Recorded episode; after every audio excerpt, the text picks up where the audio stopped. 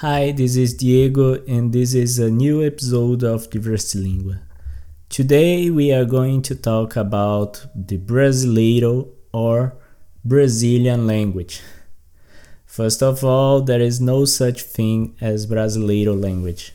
What we are really going to talk about is the preconceptions some Portuguese have about the Portuguese spoken in Brazil. However, before starting our topic, don't forget to subscribe to our podcast, like our content, and share with your friends. Those little actions help us a lot. Also, don't forget to take a look at our YouTube channel and our social media, such as Instagram. Want to practice English with me? Please join our Telegram group. We are currently having English practicing meetings every Wednesdays uh, from 6:30 p.m. to 7:30 p.m. Brasilia time. GMT minus 3 or from 10:30 p.m. until 11:30 p.m. London time.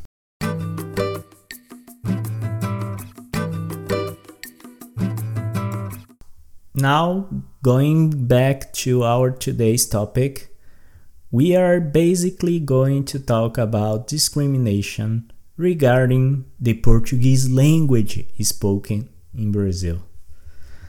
I want to talk about this from the perspective of a Brazilian immigrant myself living in Portugal. As a disclaimer, I am going to talk about my personal experience. Maybe someone else might have a different perception. First of all, as some of you have been probably noticed, I am a language lover and I think each one's language must be respected. However, I've already faced some situations in Portugal that were at least weird. Today I am going to talk about three different situations. One of them involving comments in the content of Diversilingua through the internet. So let's go.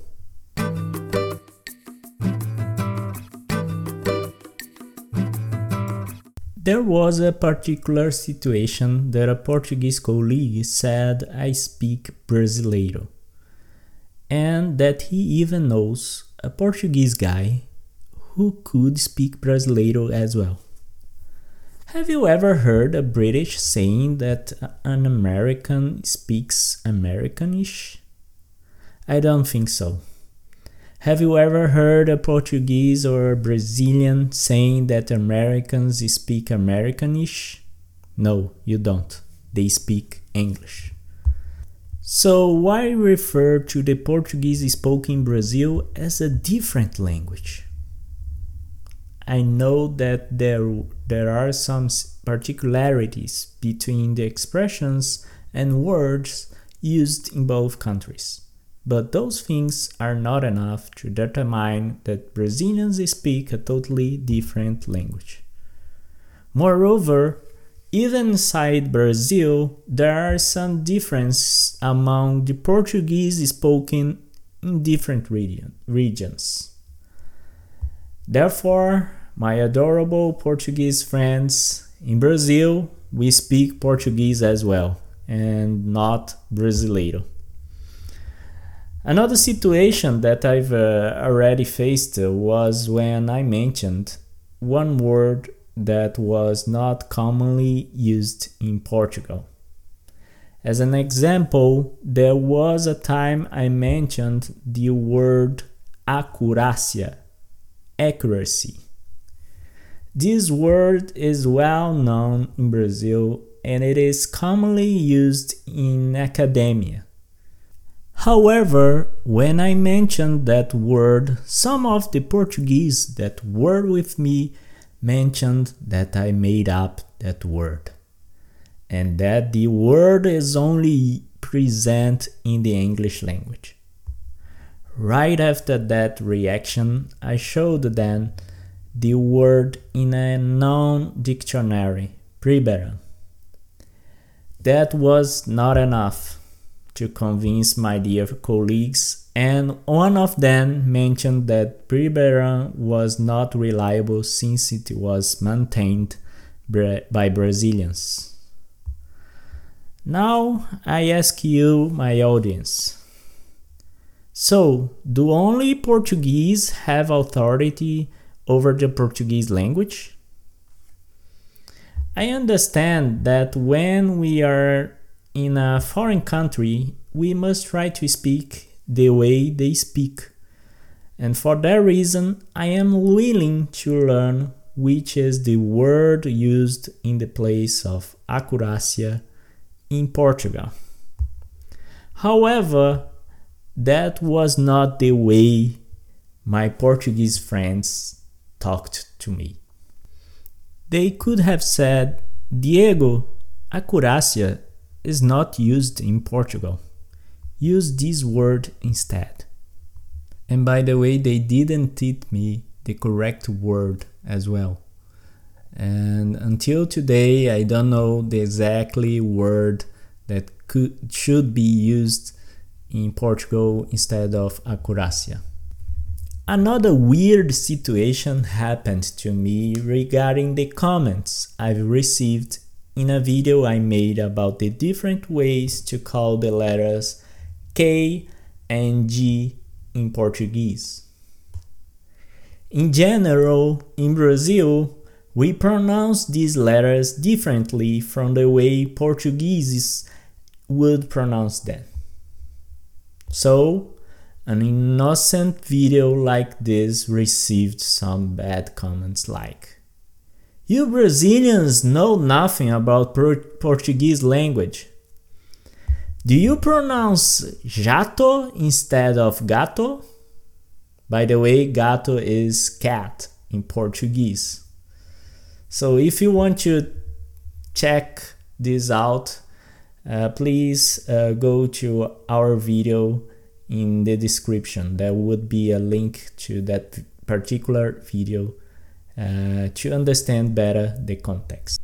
So as you can see, one more time, some Portuguese people that think that the only authority over the Portuguese language is owned by Portugal. I don't know about you, but in my opinion, attitudes like those I mentioned go in the opposite direction of valuing our Portuguese language. It's not beneficial to the Portuguese language. And in your opinion, do you agree with me I decided to record this episode totally in English because I was wondering that I could have uh, some bad comments as well if I tried to record this episode in Portuguese.